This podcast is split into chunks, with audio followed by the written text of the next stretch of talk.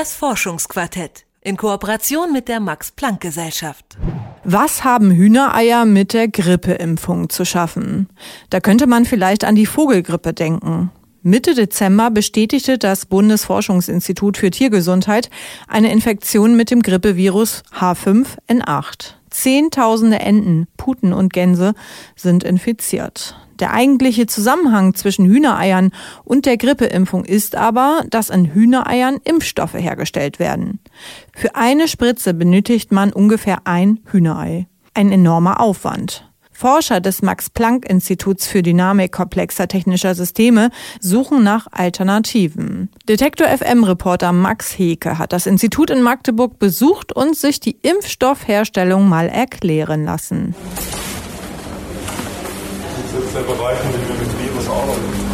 Udo Reichel, Direktor der Fachgruppe Bioprozesstechnik und seine Mitarbeiterin Yvonne Genzel führen mich in eines der Labore des Max-Planck-Instituts. Wie es sich für einen Laborbesuch gehört, tragen wir weiße Kittel. Also wir lassen normalerweise, gehen wir nicht mit Besuchern rein, wenn wir mit infektiösen Papieren arbeiten. Aber das ist eine Sicherheitsmaßnahme, auch eine Sicherheitsmaßnahme, weil hier im Raum keine Viren irgendwie in der Luft oder sowas sind. Virus umgehen System.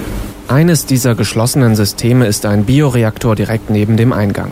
Er besteht aus einer Art Edelstahlkessel mit einem Volumen von 10 Litern, an dem sogenannte Sonden befestigt sind.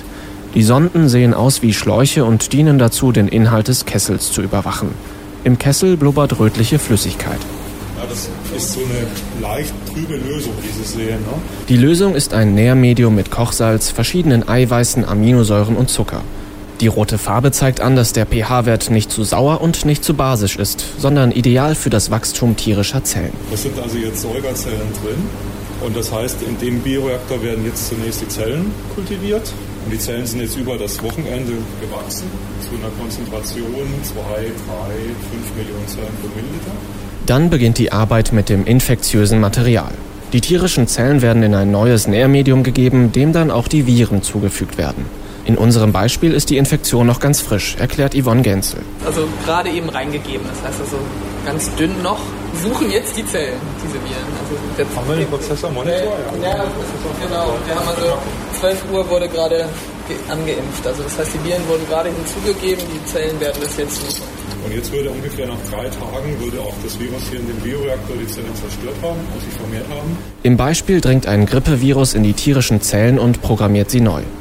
Die Viren kodieren die Zellen so um, dass die Zellen nun das Virus selbst vermehren. Sind genügend Viren in der Lösung vorhanden, müssen die Wissenschaftler die Flüssigkeit aufreinigen. Dann würden sie hier rausgehen, indem sie hier eine Klärkerze, also einen Filter nehmen, würden die ganzen Zellbruchstücke, was da drin ist, rausfiltern. Und diese fast klare Lösung enthält dann Viruspartikel. Und die würden sie im nächsten Schritt, würden wir zum Beispiel einfach abtöten, indem wir Chemikalien dazu geben. Und ab dann kann man sehr sicher mit dem Virus umgehen, weil das Virus dann chemisch abgetötet ist. Die Aufreinigung ist sehr aufwendig und veranschlagt bis zu 70 Prozent der Kosten bei der Herstellung von Impfstoffen, so Udo Reichel. Und sie ist besonders wichtig, denn verunreinigte Impfstoffe können ungewollte Immunantworten wie Allergien hervorrufen. Die abgetöteten Viren dienen nun als Impfstoff, genauer gesagt als Totimpfstoff, der über eine Spritze verabreicht werden kann. Daneben gibt es noch den Lebendimpfstoff, wo lebende Viren über herkömmliche Infektionswege, etwa durch Einatmen, in den Körper gelangen. In Deutschland wird hauptsächlich mit Totimpfstoff gegen die Grippe geimpft. Da die Viren abgetötet wurden, können sie sich nicht vermehren. Unser Immunsystem hat dennoch einen Mechanismus entwickelt, um den Fremdkörper zu beseitigen, erklärt Udo Reichel. Der Körper erkennt, da ist ein Eiweiß, das gehört hier nicht rein, bildet Antikörper dagegen und beseitigt dieses Eiweiß. Aber er hat sogenannte Gedächtniszellen und die merken sich, dass so etwas nun mal passiert ist. Und wenn wir jetzt mit richtigen Viren in Kontakt kommen, kann diese Immunantwort sehr schnell gehen. Das heißt innerhalb von Stunden. Das Ziel der Wissenschaftler am Max-Planck-Institut ist aber nicht in erster Linie Impfstoff herzustellen. Sie wollen verstehen, wie Virus und Zelle interagieren und wie man die Impfstoffherstellung weiterentwickeln kann. Da gibt es viele Möglichkeiten. Etwa bei der Wirtszelle. Der Impfstoff gegen Grippe wird noch zu rund 90 Prozent in Hühnereiern hergestellt.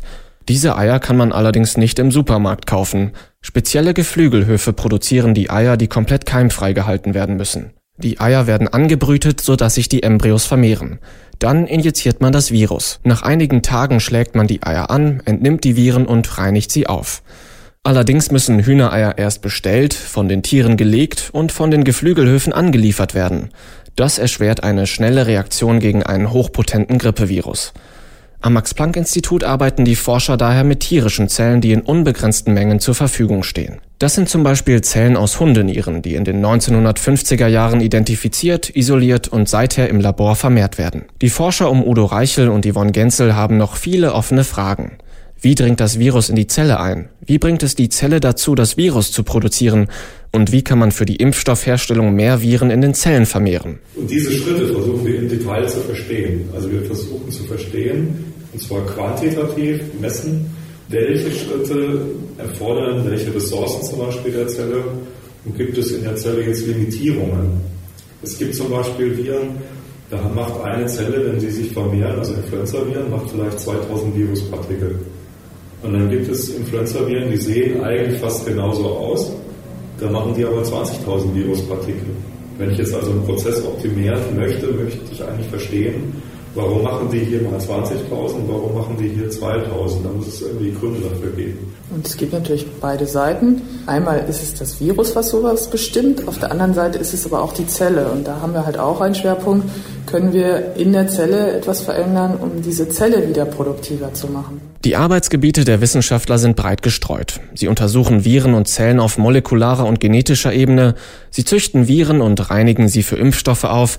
Sie testen in Computermodellen, wie Viren auf veränderte Nährlösungen reagieren. Und sie vergleichen technische Verfahren zur Herstellung von Impfstoffen. Im Labor steht neben dem Bioreaktor ein großer Kasten, in dem Kunststoffbeutel liegen. Die sehen aus wie Konserven beim Blutspenden, nur viel, viel größer. Statt einem halben Liter Volumen haben diese Beutel ein Volumen von bis zu 300 Litern. Wenn man jetzt hier die Zellen gezischt hat, kriegt man hier wieder das Virus dazu. Und nach drei Tagen könnte man den ganzen Beutel rausnehmen und dann zum Beispiel zur Aufreinigung gehen. Aber das kann man nur mit 200, 300 Litern machen vielleicht. Und solche Bioreaktoren, die kann man mit 5000, 10.000 Liter eigentlich noch viel größer machen. Dieses Verfahren eignet sich daher für kleinere Mengen Impfstoff. Die Beutel können schneller produziert werden, benötigen weniger Ressourcen und sie müssen nach der Impfstoffherstellung nicht aufwendig gereinigt werden, wie etwa die Edelstahl-Bioreaktoren. Die Beutel können einfach, natürlich fachgerecht entsorgt werden. Diese Technologie könnte sich in Ländern eignen, die selbst keine oder nur geringe Mengen Impfstoff herstellen können. In manchen Fällen ist es dem Menschen gelungen, über groß angelegte Impfkampagnen Viruserkrankungen komplett auszurotten wie etwa bei den Pocken und bald möglicherweise auch beim Poliovirus, der Kinderlähmung. Andere Viren dagegen werden uns auch weiterhin begleiten, die Grippeviren etwa. Die sind äußerst wandelbar und fühlen sich in tierischen als auch in menschlichen Wirten wohl. Ein Allheilmittel gegen die jährliche Grippewelle gibt es daher nicht. Da heißt es nur Abwehrkräfte stärken, auf die Hygiene achten und vielleicht auch mal eine Impfung in Erwägung ziehen. Das war ein Beitrag von Detektor FM Reporter Max Heke. Er hat das Max Planck Institut für Dynamik komplexer technischer Systeme in Magdeburg besucht. Das Forschungsquartett in Kooperation mit der Max Planck Gesellschaft.